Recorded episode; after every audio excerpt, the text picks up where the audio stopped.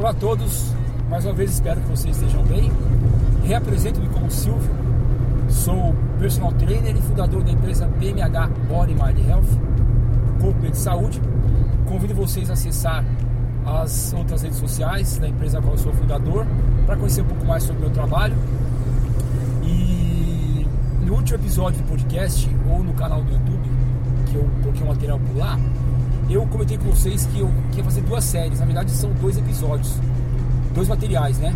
Não é uma série ainda. Só dois eu vou considerar como dois materiais, é dois episódios. Ao qual eu estou falando um pouco sobre o personal trainer. Embora eu já tenha falado isso é, numa série mesmo sobre personal trainer, na ocasião eu falei sobre precificação, sobre atuação. Acho que foram quatro ou cinco episódios nessa série sobre personal trainer a minha ideia aqui, que foi no material anterior e nesse material agora, é falar de, de outras partes que envolvem isso, mas de uma forma um pouco mais sucinta, mais, mais breve. Um conselho, sabe? Uma dica, melhor dizendo, uma dica. Desculpa. Então, assim, é, eu comentei no, no, material anterior que a classificação do personal trainer, ela é realmente ela é válida, ela cresceu muito nos últimos meses, aí, nos últimos anos. Mas eu passei algumas ideias de como a gente realmente que tratar o aluno quando se fala em personal training, em trabalho personalizado. E aqui nesse, nesse outro conteúdo, eu vou citar um exemplo só. É, quando, eu, quando eu sou procurado para prestar um serviço com personal trainer, com cliente, é, eu tenho uma preocupação muito grande de, de falar o seguinte para ele: olha, nesse primeiro contato nosso, ele pode ser feito de forma virtual uma videochamada. Eu gosto muito de fazer para videochamada, já para poder ver o aluno, né? E assim que possível a gente vai marcar a primeira aula presencial para fazer essa aula, tudo mais.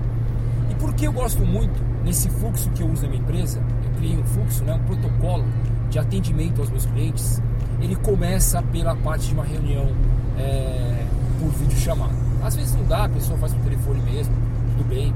Alguns alunos trocam informação pelo WhatsApp, não querem nada ali de entrevista, mas eu consigo chegar no meu objetivo. Qual é o meu objetivo nessa hora? É conversar com o aluno, ou seja, apresentar a minha empresa, né? falar sobre o propósito dela, um pouco dos valores da empresa. Evidente que a ideia não é vender a marca BMH, mas é falar o que tem por trás de quem ela procurou. A partir disso, nesse mesmo fluxo, eu tenho um, um checklist, né? Eu tenho uma lista com alguns pontos que eu sou categórico em perguntar para o aluno. E aí envolve uma série de coisas. Essas últimas semanas, inclusive, eu tive a experiência, travei contato com uma aluna nova que está tá interessada em fazer a meia maratona do Rio de Janeiro. E tem um histórico de exercício físico enorme. E aí foi bem legal, porque eu comecei a perguntar o que, o que ela fazia, é, qual foi o motivo da minha procura, é, qual, qual, a intenção dela é, nesse projeto.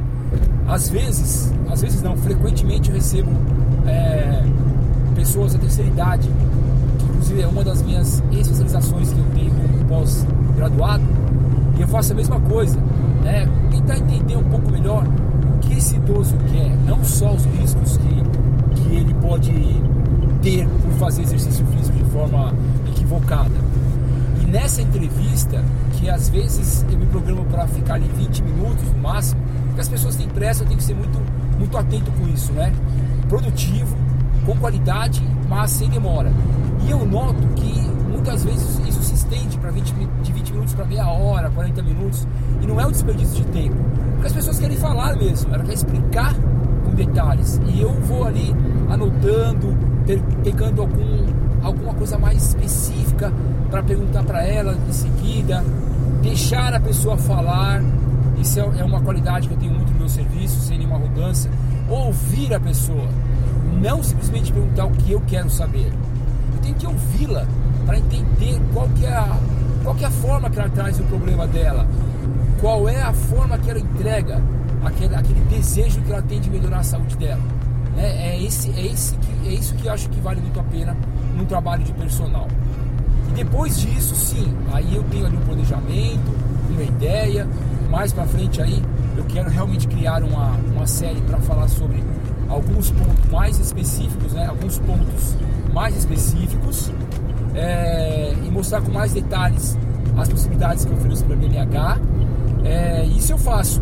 E aí em seguida eu parto realmente para para a condição da aula dessa pessoa que vai acontecer.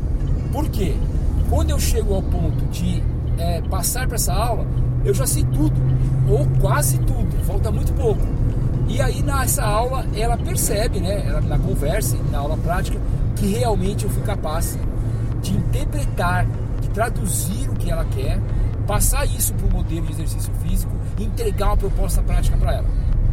Então aí tá aí uma, uma, outra, uma outra condição que eu acho essencial quando se trabalha com personal trainer. É ter esse cuidado. E para fechar, é, eu poderia resumir uma palavra só, essa fase que é o contato com o aluno.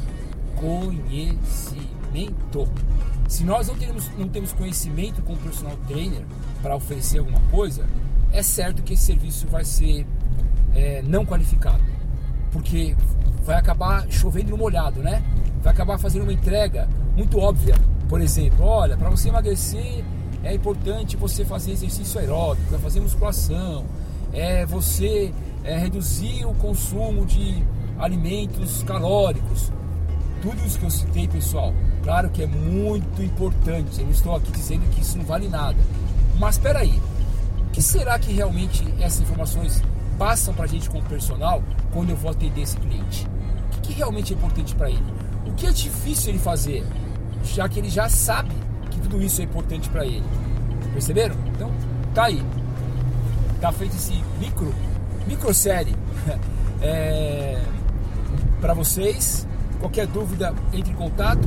No descritivo desse material tem lá o meu link para que vocês possam fazer uma comunicação por WhatsApp, ou por telefone, ou pela, pela área de comunicação do meu site é, bmhtreinos.com.br. Se você quiser, pode por ali também. E será um prazer atendê-lo, conversar, tirar dúvida, ouvir opiniões diferentes, correções. Às vezes, a pessoa pode falar, poxa, professor, que legal. É assim, assim, a gente vai crescendo dessa forma, né? assim a gente cresce. É isso. Forte abraço. Valeu. Tchau, tchau.